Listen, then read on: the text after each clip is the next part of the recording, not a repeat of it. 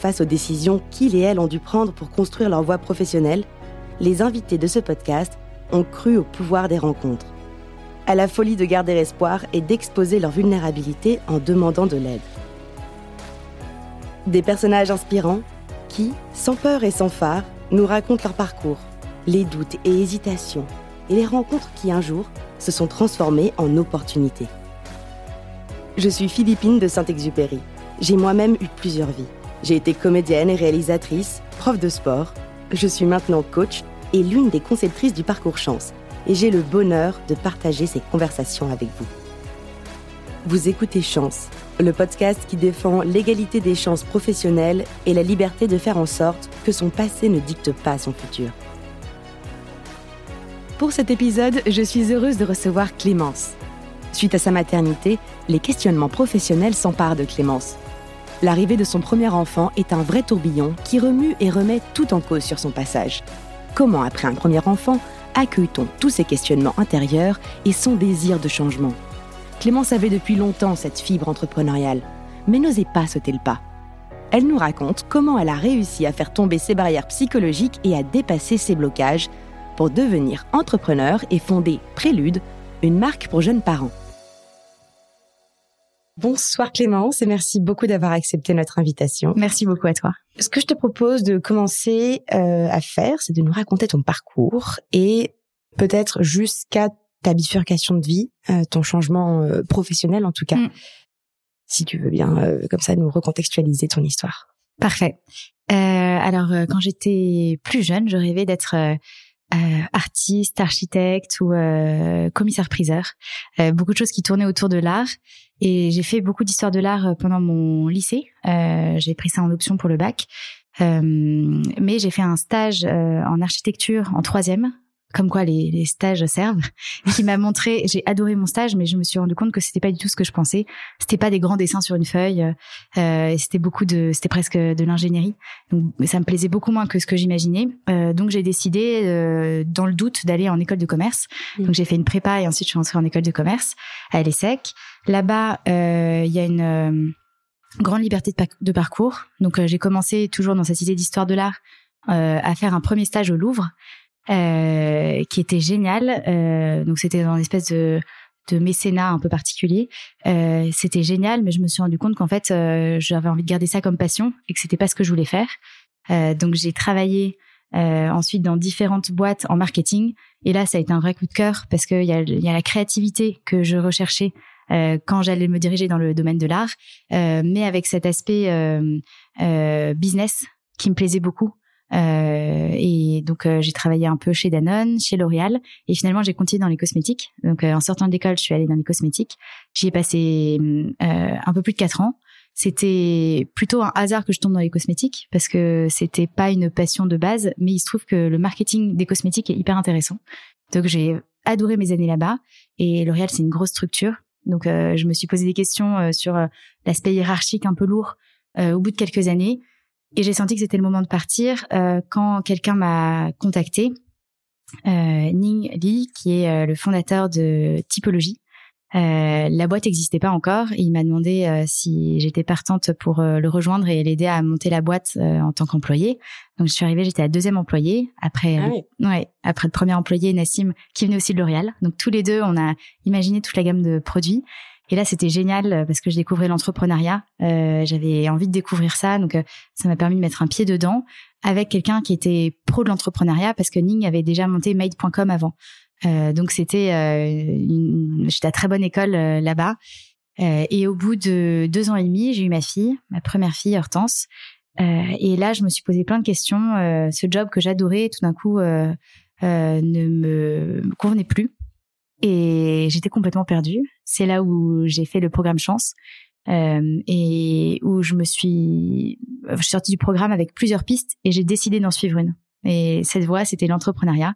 Donc j'ai monté ma propre marque qui s'appelle Prélude. C'est des objets euh, pour euh, la petite enfance, des cadeaux de naissance, du textile, de la papeterie, livres de naissance, etc. que j'imagine moi-même. Donc il y a une part de créativité très forte, mais beaucoup de business parce que c'est monter une marque euh, de zéro.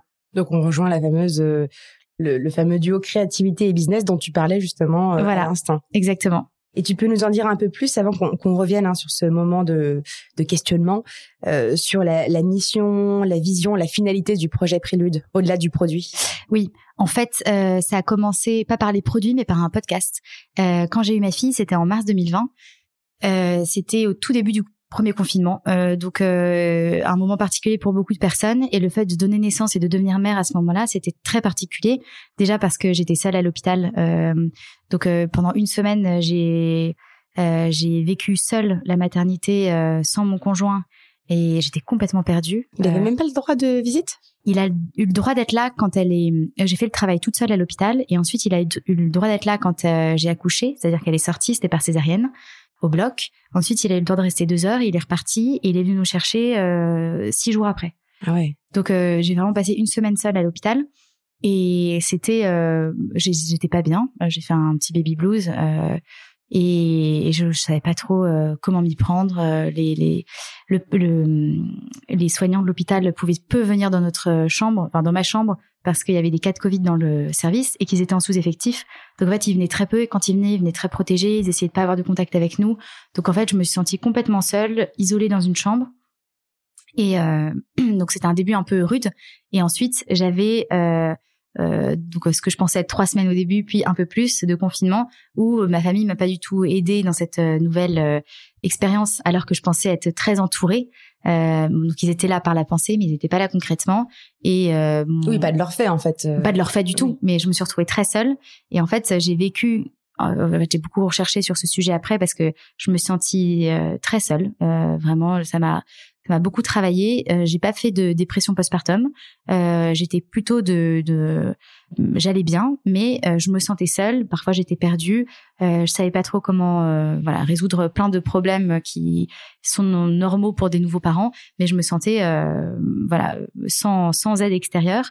Et en plus, mon mec devait beaucoup travaillé, il a pas pu prendre de congé paternité, alors qu'il avait prévu de le prendre euh, parce que euh, parce que sa boîte euh, était un peu dans le mal à cause du Covid.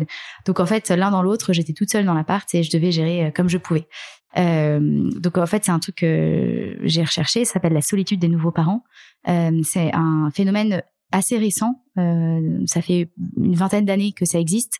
on en parle en tout cas on en parle, c'est un fait sociologique. Et en fait, c'est dû à plusieurs choses. Déjà, la morcellisation euh, géographique de la famille. Euh, les personnes partent de plus en plus loin, de plus en plus tôt. Donc en fait, on a plus rarement sa famille autour, là où avant on, revenait souvent après ses études dans sa ville d'origine. Euh, et la deuxième chose, c'est la digitalisation. C'est qu'en fait, on va aller chercher toutes les infos en ligne. On va beaucoup moins s'adresser à son entourage. Et comme on, on demande moins, en fait, on nous aide moins aussi. Donc c'est mm. ce double effet euh, fait que il y a beaucoup de parents qui se sentent seuls euh, et je me suis reconnue dans cette euh, description et donc j'ai voulu créer une marque qui aide les parents à travers deux choses euh, mon truc, c'est les produits, parce que euh, toute mon, mon expérience passée, c'est de créer des produits. Donc déjà, je voulais créer des produits qui les aident, et aussi euh, faire une vraie marque d'accompagnement. Donc aller au-delà. La première chose, c'est de créer un podcast de témoignages de parents. donc je suis contente de passer de l'autre côté aujourd'hui, parce que normalement, je suis à ta place. et j'adore interviewer des parents et leur demander ce qui se passe exactement après la naissance. Parce qu'en fait, on s'interroge beaucoup sur la grossesse, l'accouchement. Il y a un côté mystérieux et fascinant de ces deux périodes. Mais en fait, l'après, on oublie complètement. Et c'est mm. là où on a besoin d'indications, d'aide. Euh, je trouve que c'est là où, on est le, plus perdu. Et donc de savoir pourquoi un bébé qui est censé dormir 20 heures sur 24 empêche ses parents de dormir et de prendre une douche, moi ça me paraissait complètement inconcevable. En fait, quand on le vit, c'est le cas. Euh, il, a, il dort peut-être 20 heures, mais euh, les temps d'endormissement, la main sur la tête de l'enfant, enfin les moments où on peut pas bouger, pas faire de bruit dans la chambre, tout ça, ça fait qu'en fait, on a peut-être trois heures de sommeil et quatre heures pour soi dans la journée. Et donc, si on devait résumer euh, à travers tout ce partage euh, authentique et merci beaucoup pour ça euh, de ce que tu as vécu et donc de ce que tu as voulu apporter. Si on voulait résumer la mission de, de Prélude, donc ce serait d'être pas uniquement une marque pour les enfants, mais en fait pour les parents, c'est ça? Exactement. Euh, je suis persuadée que des parents en forme épanouis font des enfants en forme et épanouis. donc je m'adresse vraiment aux parents. Euh, que ça soit dans l'utilité, c'est-à-dire euh, le podcast c'est pour les parents, les objets sont pensés pour les parents, euh, et en design parce que je pense qu'il y a beaucoup d'objets de cadeaux de naissance qui qui sont très enfantins, ce qui est très sympa, mais je trouvais qu'il manquait d'une offre assez design qui qui soit plus adulte à l'image des parents en fait. Exactement, pour avoir l'impression de d'ajouter des objets dans son appartement qui nous plaisent à nous. C'est important de s'entourer de beau, dans, de beauté dans cette dans cette période parce qu'on vit vraiment dans alors il y a plein de beaux moments. Là, je parle des moments durs. Mmh. il y a plein de beaux moments et il y a plein de moments durs. Et donc dans les moments durs, je trouve ça très agréable euh, et ça permet même de, de soutenir le moral d'être entouré de beaux objets qu'on a plaisir à utiliser et qui évidemment sont pratiques. Donc euh, beauté et utilité pour aider les parents c'est j'ai pas d'enfant mais c'est marrant parce que ma jumelle vient d'accoucher donc ça me parle énormément et je lui ai offert en cadeau de naissance euh, tu sais le tapis d'éveil. Oui. Et j'ai choisi quelque chose qui va bien avec leur salon parce que je me suis dit mm. tout le temps dans le... donc voilà. Donc en tout cas ça me parle beaucoup ce que ce que tu dis même si je suis pas directement concernée. Euh, mais justement quand on parle donc euh, d'objets beaux tu aurais des exemples euh, je sais qu'il y a le bavoir notamment ou voilà un ou deux exemples pour nous expliquer comment concrètement ces, ces objets peuvent accompagner les parents? Oui euh, alors, un des premiers produits que j'ai pensé, c'est le bavoir nourrisson, en effet, parce que euh, je donnais, euh, j'allaitais et je donnais le biberon en même temps, allaitement mixte. Et quand je donnais le biberon, j'en revenais pas. Il y avait vraiment plein de liquide qui coulait dans le cou, et donc ça créait des irritations. J'avais une fille euh, euh, très bien portante qui avait un, plein de bourrelets, et ça créait des irritations dans le cou. Et donc en fait, euh, le, cou était jamais protégé par le bavoir qui s'arrêtait en bas du cou. Donc j'ai créé un bavoir qui permet de protéger les, plis du cou parce qu'il y a un vrai col qui remonte, euh, un col avec une jolie petite collerette parce que comme ça, c'est joli pour les photos. On peut le laisser pendant toute la journée, même quand il bave. Et c'est assez utile pour les bébés qui sont atteints de RGO, de reflux, euh, parce que du coup, euh, ça, ça permet de le garder. c'est ça? Exactement. ça permet de le garder toute la journée. T'as pas d'enfant, mais t'es très au courant des ah, différents sujets. C'est ma fille, elle tout de même. et euh, qui se ferme à une main avec un aimant parce que quand on a un nourrisson, on n'a pas envie de décaler sa tête, de devoir mm. fermer avec difficulté. Donc le fait de le faire à une main avec un aimant, c'est beaucoup plus simple. Donc c'est plein de petits trucs comme ça qui permettent de faciliter. Euh, qui ont l'air de rien, mais en fait qui oui, qui changent le quotidien. Euh, une deuxième chose, c'est le, le, sac à langer. Euh, en fait, le sac à langer, il y a beaucoup de marques qui vendent des sacs à langer où c'est juste des sacs euh, avec vaguement une ou deux poches un peu particulières. Euh, moi, en fait, je rêvais d'un sac où, que je puisse déplier pour vraiment changer mon bébé comme une, une table de, de change nomade euh, sur un banc euh, dans un restaurant. Et donc j'ai créé ça. Il y a deux compartiments, un compartiment où on met euh, tout le bazar euh, qu'on a besoin de prendre avec son bébé avec des poches adaptées, et un compartiment qui s'ouvre complètement sur tout le côté et qui déplie un matelas, un matelas allongé intégré. Euh, ce qui fait qu'on n'a pas à sortir quelque chose de son sac, c'est vraiment le sac qui s'ouvre, qui se déplie et qui fait une vraie table allongée. Et c'est celui-là aussi qu'on peut retransformer en pochette ordinateur plus tard ou c'est un autre Exactement. en fait, euh, bah, toujours dans cette idée de plaire aux parents, euh, un sac allongé, euh, enfin c'est un sac qu'on achète d'abord pour soi parce qu'il nous plaît en design et on a envie de l'utiliser ensuite. Donc euh, le, le matelas allongé se s'enlève déjà pour pouvoir le laver et aussi euh, pour pouvoir réutiliser le sac ensuite. Et toute la poche du matelas allongé se transforme en pochette d'ordi. Alors justement, ça me fait penser à une autre question que je voulais te poser, c'est comment on crée une marque qui va nous engager à produire à créer tu vois des, des produits dans l'ère de la surconsommation et des défis climatiques. Alors tu viens un peu de donner une réponse en donnant une deuxième vie à tes produits. Euh, Est-ce que tu as d'autres éléments de réponse à ça? Alors déjà, je trouve ça très bien de d'imaginer sa consommation autrement aujourd'hui, donc euh, de pas forcément acheter euh, des produits, mais euh, d'aller sur toutes les plateformes de seconde main. Moi, je, je, suis friande de toutes ces plateformes pour les vêtements, pour des accessoires, et, et même se passer en famille, entre amis, euh, plein de choses. Euh, mais il se trouve qu'on a quand même des éléments à acheter et que quand on achète, il faut avoir le choix d'aller vers des marques responsables. Donc euh, Prélude, c'est une marque qui produit tous ses tissus en France, tissés et teints. Euh, et ensuite, la confection est en France et au Portugal. En France, pour toute la papeterie, l'impression se fait à Paris et au Portugal. Euh, donc ça veut dire que les salaires, euh, toute la valeur va à des gens euh, d'Union européenne, enfin Portugal ou France. donc on participe à l'économie plus ou moins locale selon totalement locale pour le côté imprimerie et proche pour l'aspect tissu. Euh, donc euh, un, un, aspect comme ça et également des produits durables qu'on va utiliser pendant longtemps. D'où euh, la qualité des produits, c'est hyper important pour nous, qui durent des années, des années, qu'on puisse les donner euh, aux, aux, enfants autour de soi ensuite. Euh, et moi, je serais ravie de voir les produits Prélude sur des plateformes de seconde main, par exemple. Ça serait un vrai plaisir parce que c'est le but.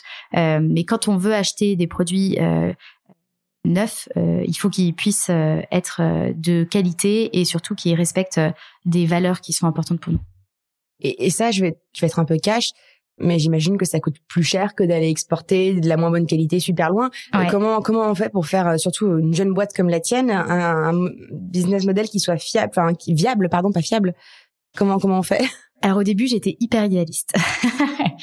euh, déjà, je me suis rendu compte en cherchant que beaucoup de marques, euh, beaucoup de grandes marques produisaient en fait en Chine. Euh, et je me rendais pas compte, c'est des marques qui parfois ont une image euh, hmm. du nord de l'Europe euh, parce que euh, leur marketing, le, le marketing et le design est fait là-bas. Et en fait, il y a beaucoup beaucoup de marques d'enfance qui produisent ailleurs. Et heureusement, il y a beaucoup de petites marques euh, très courageuses qui se lancent en Europe. Euh, au début, j'étais complètement idéaliste parce que je me rendais pas compte des coûts de production, de la différence. J'étais partie bille en tête sur euh, toute une production française. En fait, assez rapidement, euh, j'ai dû me rendre à l'évidence. Je pouvais pas faire la confection en France, c'est-à-dire la, la, couture de mes de mes produits. Sinon, je, je devais vendre mon sac euh, plus de 200 euros. Or moi, j'achèterai jamais un sac à plus de 200 euros. Donc, en fait, si je peux pas être ma propre cliente, c'est qu'il y a un problème. Euh, donc, j'ai essayé de trouver les bons compromis. Euh, et c'est toujours ça, trouver le bon compromis entre la vraie qualité et ne pas abandonner ses valeurs, tout en étant réaliste, euh, parce que je monte en business. Et le but, c'est de, de gagner ma vie, de pouvoir embaucher des gens, de pouvoir dégager du bénéfice pour réinvestir, créer d'autres collections. Et tout ça, euh, ça demande une marge importante. Euh, j'ai dû augmenter un peu mes prix, euh, à la fois à cause de ça, parce que j'ai réalisé que certaines de mes marges n'étaient pas assez grandes pour aller en retail, notamment euh, avec les dire en magasin? Exactement. Euh, et également parce que mes coûts ont augmenté. On sait tous que euh, récemment, pour toutes les marques, euh, les, les coûts augmentent euh, et ils augmentent beaucoup plus en Europe, évidemment, avec la question de l'électricité, de la crise de l'Ukraine, des disponibilités des matières premières, que dans les pays loin, lointains. Donc, euh, encore une fois, c'est les marques responsables qui pêchent un peu plus. Mais si j'ai un, un message, c'est vraiment regarder d'où viennent les produits que vous achetez, parce que ça a un vrai impact sur l'économie locale, mais votre propre pays. Enfin, vraiment c'est un impact fort et si on, c'est à nous de changer notre consommation et c'est aux marques d'offrir la possibilité de la changer avec euh, des prix quand même accessibles et, euh, une offre euh, attirante. Mais c'est aux, deux de faire des efforts et évidemment les marques ont un grand rôle à jouer. Et tu parlais juste avant de justement de gagner sa vie. Toi, c'est le cas aujourd'hui? Pas encore. là, ça fait donc ça fait deux ans que j'ai arrêté de, enfin que j'ai j'ai j'ai quitté mon CDI euh, et c'est une grande chance en France quand on quitte sous certaines euh, conditions un CDI, on peut toucher le chômage et ça euh, en créant une boîte. Euh, et ça, c'est une énorme aide euh, de l'État. Et je pense que je sais plus quel est le chiffre, mais en fait, euh, il y a une grande partie des boîtes qui verraient pas le jour s'il y avait pas ce chômage pour création d'entreprise. Donc j'ai la chance de le toucher. Euh, et là, ça s'arrête. Ça fait deux ans. Donc, ça va être le grand pari de, de pouvoir me payer. C'est c'est dur, franchement, parce que on a envie de, de on n'a pas envie de dégager du cash de sa boîte pour se payer, mais d'un côté, ça a rien de créer un business si il n'est pas rentable, ou alors si on n'a pas de moyens de, de financement pour financer des salaires. Donc c'est un gros challenge qu'on relève cette année. Je dis on parce que là on est plusieurs euh, T'as embauché ou c'est des freelances euh? J'ai embauché une personne en CDD quand je suis partie en congé maternité. J'ai euh, accouché de ma deuxième fille en octobre, euh, là il y a quatre mois. Félicitations. Merci. Et je voulais vraiment que Prélude continue pendant mon absence, mais je savais d'expérience que j'arriverais jamais à faire les deux à fond et que je préférais prendre une période complètement off et que quelqu'un s'occupe de Prélude pour ensuite revenir en pleine forme, c'est un grand mot, mais au moins revenir à 100%. Donc c'est ce que j'ai fait. Euh, donc j'ai embauché quelqu'un en CDD et là qui avec qui je vais peut-être m'associer. Euh, et on a une stagiaire également. Donc euh, là on est trois chez Prélude et ça donne beaucoup d'énergie d'être d'être plusieurs.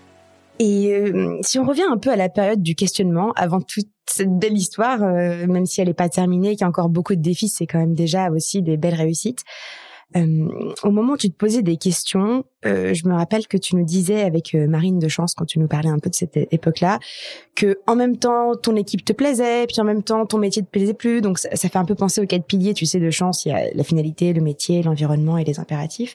Est-ce que c'est pas un peu un piège et comment on fait pour faire la part des choses dans ces cas-là où on se dit, bon, en fait ça va, j'adore les gens avec qui je bosse, donc je vais rester. Tu vois ce que je veux dire? Hmm. Comment on fait la part des choses entre ce qui est vraiment important ou ce qui est non négociable et donc il faut bouger? C'est hyper dur. Euh, en fait, moi, j'ai eu un, moment où j'ai réalisé que ça allait plus et j'ai eu besoin d'atteindre ce moment pour euh, prendre la décision de partir. Parce que pendant longtemps, je me disais, euh, mon, mon métier m'a beaucoup plu. Donc en fait, euh, c'est peut-être une passade. C'est peut-être euh, euh peut-être que ma finalité, je vais la retrouver. Enfin voilà, j'avais l'impression que tout pouvait revenir. Mm. et en effet, j'adorais mon équipe. C'était hyper excitant d'être dans une marque qui grossissait très vite. enfin, il y avait plein de raisons de rester. Mais d'un autre côté, au fond, ça ne m'allait plus. Et en fait, je m'en suis rendu compte un jour où je testais des patchs pour les yeux pour euh, pour euh, cette histoire. un nouveau produit. Euh, C'était juste après euh, mon retour de, de congé maternité. Euh, et du coup, je me prenais en photo avant, après, enfin pour essayer de voir si ça avait vraiment de, de, de l'effet. Et comme j'avais des cernes, ça, je pouvais vraiment voir si ça avait de l'effet. Et en regardant mes photos, je fais jamais de selfie, donc c'était un des rares selfies que je faisais.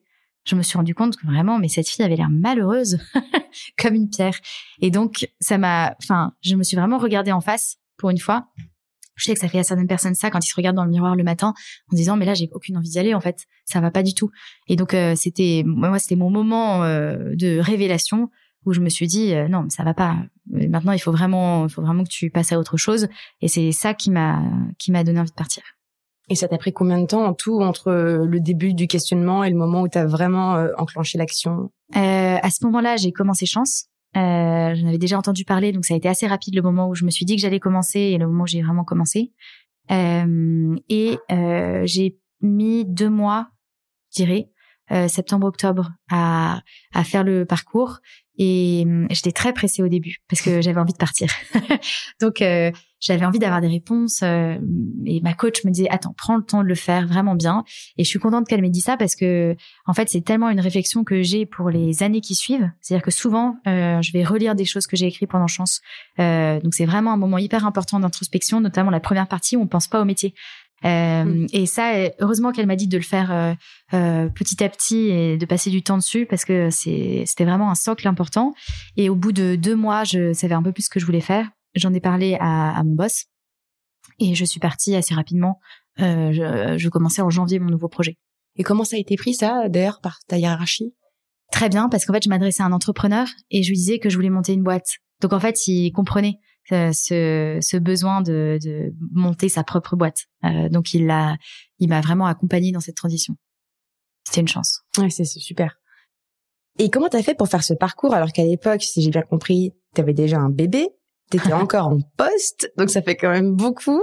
Euh, et on entend parfois effectivement des, des, des, personnes qui ne veulent pas se lancer dans cette réflexion parce qu'ils disent j'ai pas le temps. Euh, toi, comment t'as fait pour concilier tout ça? Euh, ça prend du temps. Honnêtement, euh, j'étais, je pensais que ça en prendrait un peu moins, euh, mais euh, c'est tellement des réflexions profondes que ça prend du temps parce que euh, on va vraiment creuser au fond de soi. donc en effet, j'ai trouvé que ça prenait beaucoup de temps, mais j'avais vraiment besoin de le faire.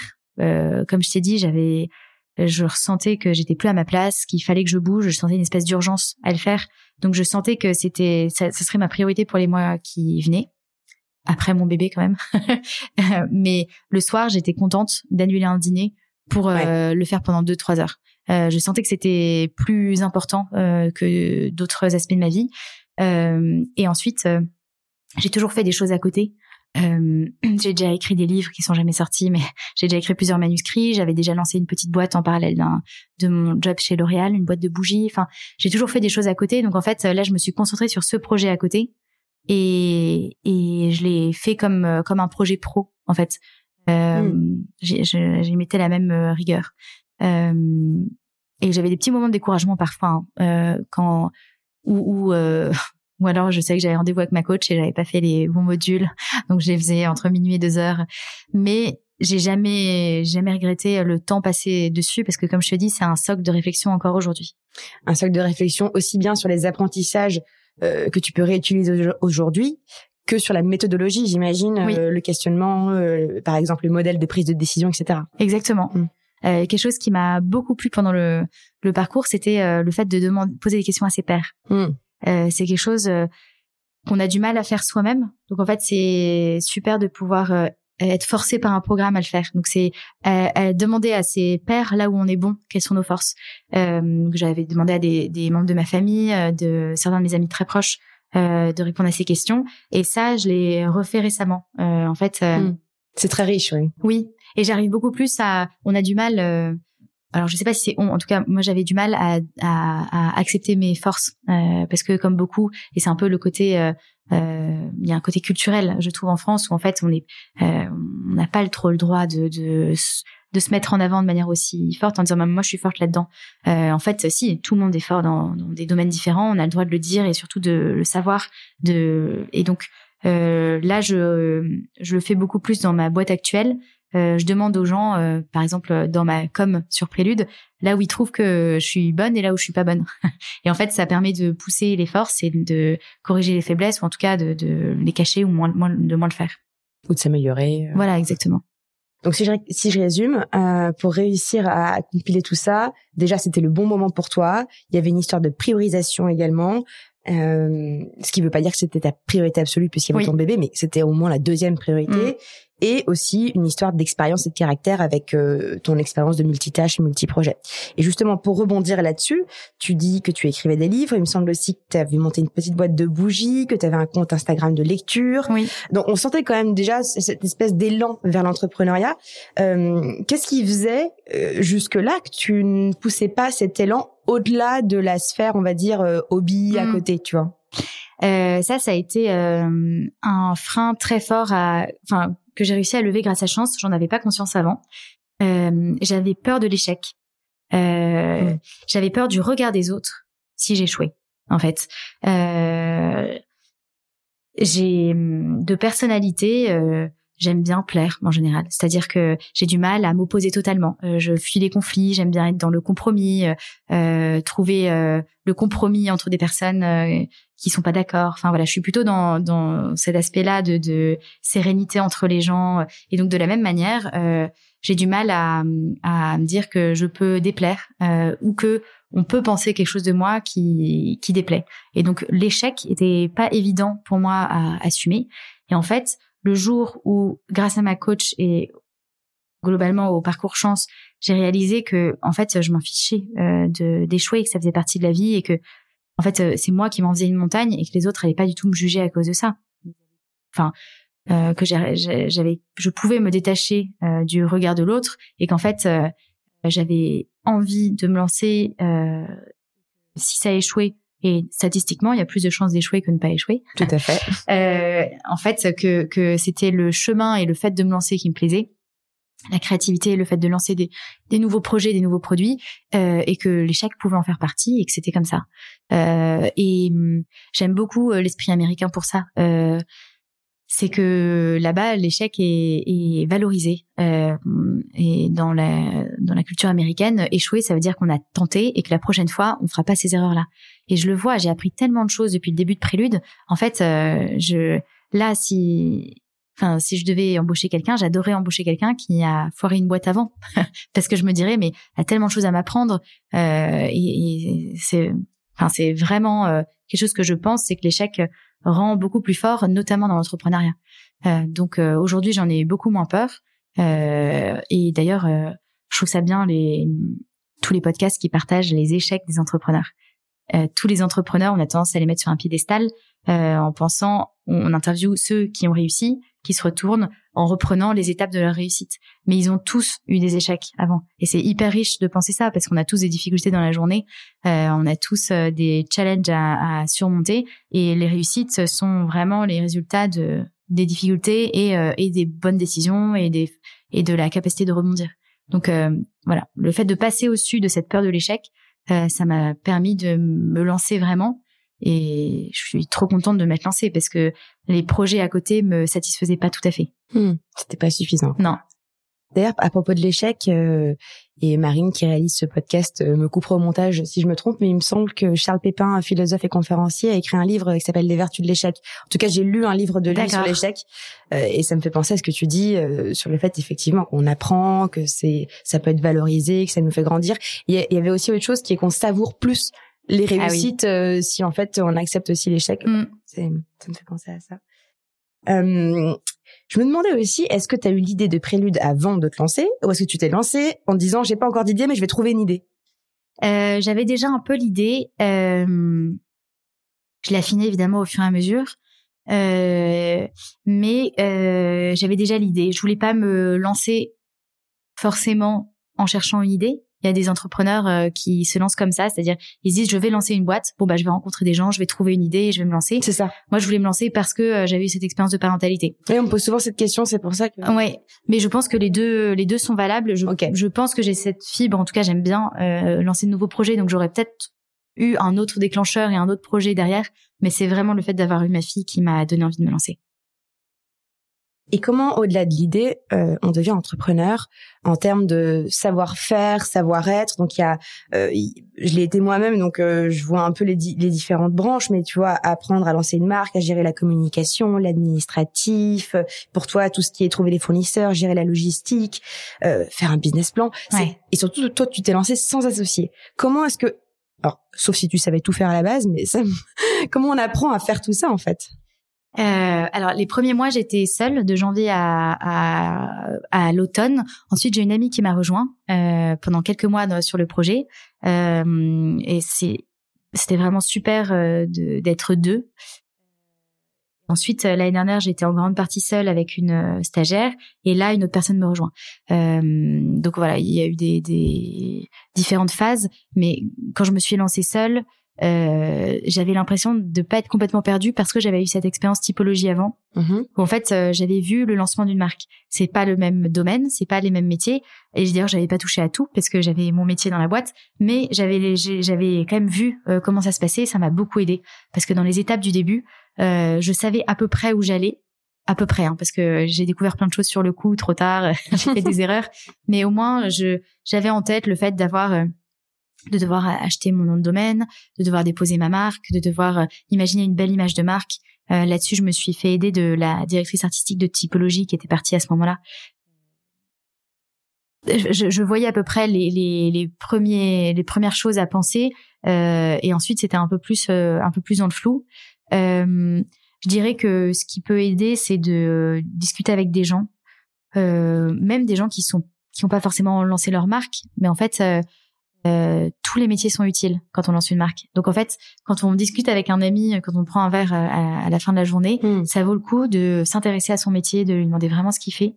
Euh, ça peut paraître idiot, mais en fait, euh, on apprend plein de choses comme ça. Et ensuite, on sait beaucoup plus qui appeler quand on a une question. Et ça m'est arrivé plein de fois.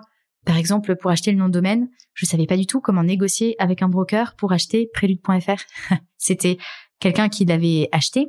En fait, les noms de domaine, c'est comme les maisons les, les, gens les achètent et les revendent, il y a un marché et des brokers, euh, des intermédiaires. Euh, et donc là, euh, prélude.com était beaucoup trop cher, donc je m'intéressais à prélude.fr. J'avais aussi prélude.io. Enfin, j'avais j'avais plein de, de, domaines en tête. et en discutant avec un ami, j'ai été mis en relation avec quelqu'un dont c'était le métier, mais complètement par hasard, qui m'a donné deux trois tips pour pour négocier le nom de domaine.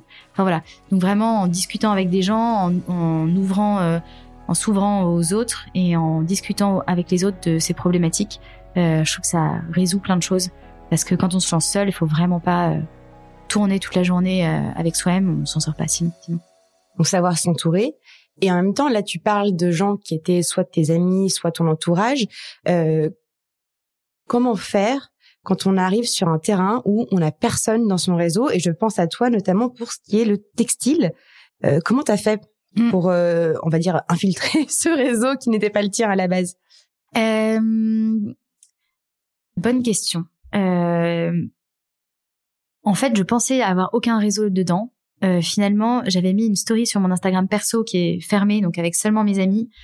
Et je, et je leur ai demandé, euh, je cherchais absolument des fournisseurs de textiles. J'en trouvais aucun, j'en trouvais sur internet, mais en fait, J'étais pas sûre de qui y avait derrière, je les avais au téléphone, c'était pas clair, je savais pas qui était euh, comment s'organiser le domaine. Enfin vraiment, je j'y connaissais rien. Et en fait, il y avait toujours euh, des gens qui connaissaient des gens qui me mettaient en relation. Et à chaque fois, c'était euh, lointain, deux ou trois maillons. Ouais. Mais euh, quelqu'un me disait attends. Euh, euh, une amie d'amis a monté, il me semble, une marque de, de vêtements de sport, donc qui avait rien à voir. Et, je te mets en relation. C'est grâce à cette personne que j'ai eu mon contact euh, au Portugal de l'atelier familial, qui est un atelier de 10 personnes. J'aurais jamais pu le trouver euh, autrement. Mm. Mais donc, euh, j'ai vraiment sollicité mon réseau qui n'avait rien à voir avec un réseau textile.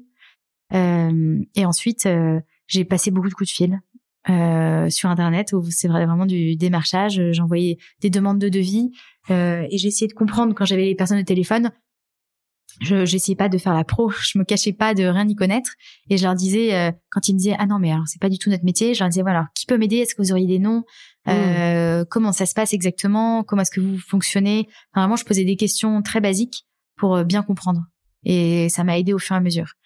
Mais hum, c'est je pense que c'est dur de lancer une boîte sans réseau.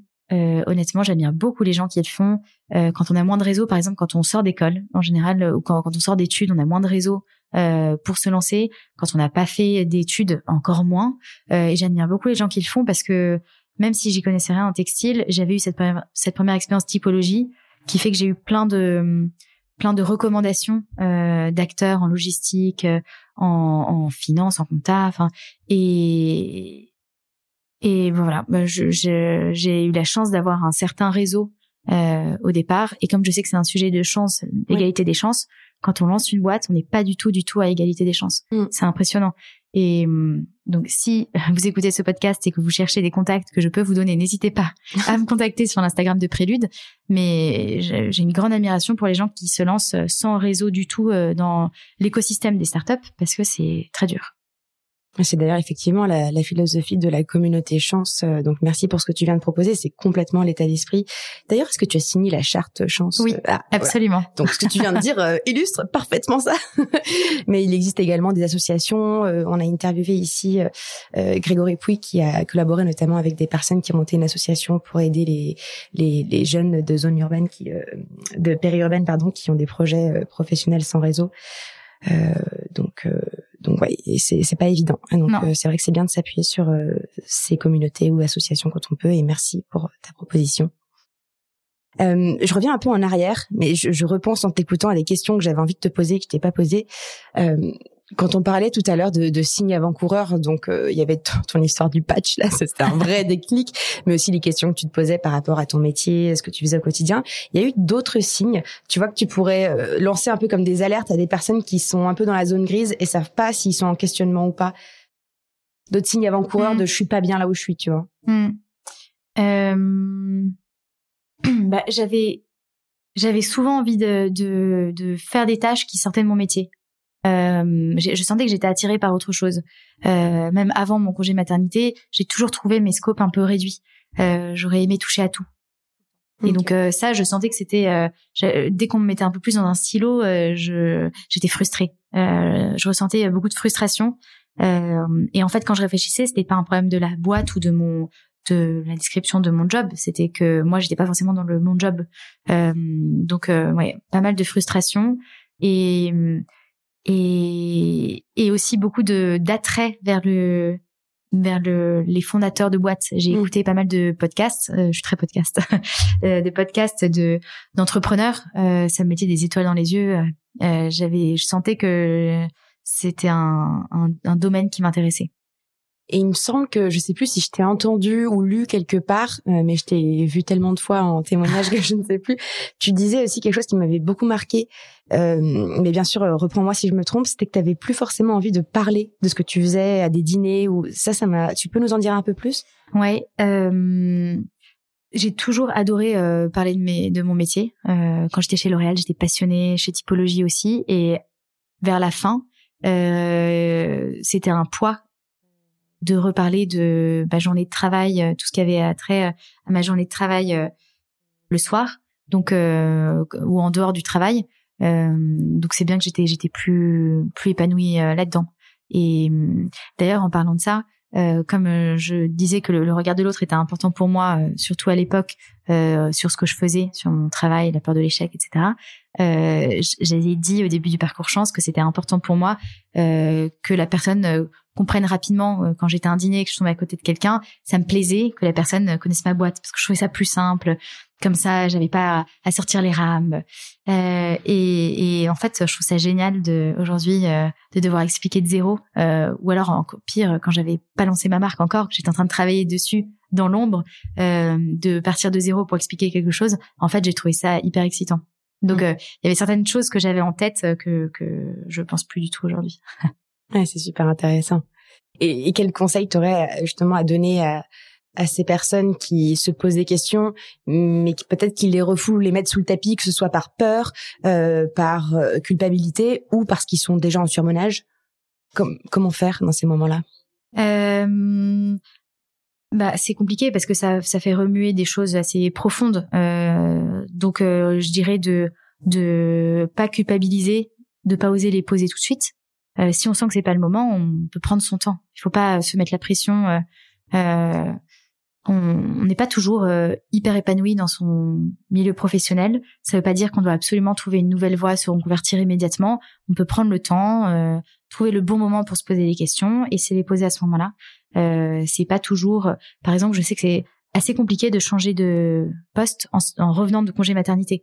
Parfois, euh, on se pose beaucoup de questions quand on a eu un enfant et changer euh, juste à la fin de son congé maternité, ça peut être dur. Prendre un nouveau job, des nouvelles responsabilités, un nouvel univers, euh, des, des nouveaux collègues, des nouvelles euh, des nouveaux repères quoi. voilà, des nouveaux repères. Euh, alors même que en perso, on n'a que des nouveaux repères, ça peut être difficile. Donc déjà, ne pas culpabiliser de pas réussir à se poser les questions.